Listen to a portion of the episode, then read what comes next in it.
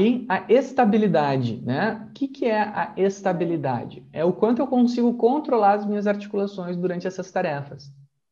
E aqui, um salto que estressa muito bem, que na verdade não é um salto, é só aterrissagem, mas que estressa uh, muito bem as estruturas para que nós consigamos ver a estabilidade de quadril, de joelho e de tornozelo, é o drop fall. O drop fall ele é aquele salto, que na verdade é uma aterrissagem, em que nós partirmos de cima de um caixote, né, com uma perna levantada e uf, aterrissamos uh, no solo com aquela perna que estava em contato com o solo permanecendo a mesma em contato com o solo e a que estava levantada permanecendo levantada. Então eu vou pular num pé só, eu fico com um pé assim e põe, aterrizo simplesmente observando esse salto, a gente consegue ver as articulações que acabam se desviando da postura segura durante a aterrissagem. Então, enquanto nos outros ali, Cristiano, tu digitou altura, aqui a gente pode simplesmente fazer uma observação de postura, a postura dinâmica durante os saltos, né?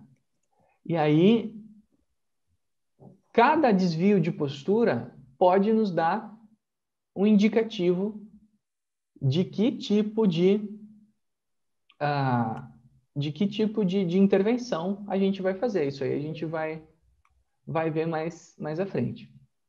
Bom, depois tem ali, ó, controle muscular. Aqui, pessoal, o que, que nós temos? Uh, em todos esses saltos, e aqui eu vou pedir para o Christian agora botar o CMJ, o SJ e o DF, em todos esses saltos, nós podemos utilizar agora uma tecnologia, e aqui eu gosto bastante de falar isso. Né? Para essa variável, a gente agora precisa do uso de tecnologias, nós precisamos observar a curva de força de reação do solo.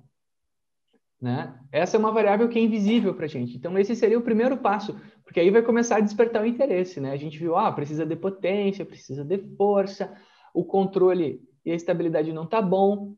E aí a gente chega agora no controle muscular. Aqui a gente vai ver a finesse, o detalhe dos aspectos que a altura e a observação dos saltos não conseguiram nos explicar.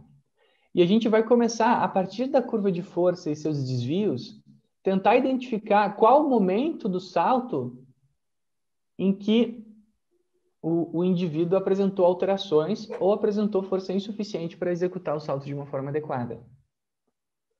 A partir dessa observação, a gente já começa a ter um, um parâmetro bastante uh, interessante, né? bastante aplicável de o que precisa ser intervido naquele atleta.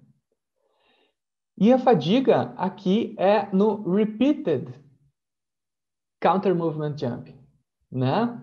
Esse é um salto que, que eu estou trazendo agora. Eu não costumo apresentar esse junto, mas eu estou trazendo porque é um, um, uma série de saltos que normalmente os, uh, os futebolistas, né, os, a equipe dos jogadores de futebol se interessam. Eles querem, ah, não, vamos fazer também para ver a fadiga dele. Eu normalmente digo, olha, para ver a resistência muscular, a gente pode usar o VO2, que é um pouquinho mais específico.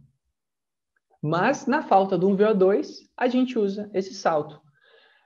E, pela variação da altura do salto após um minuto ou 30 saltos, aí depende um pouquinho do protocolo, a gente consegue ver a capacidade de manutenção da potência muscular.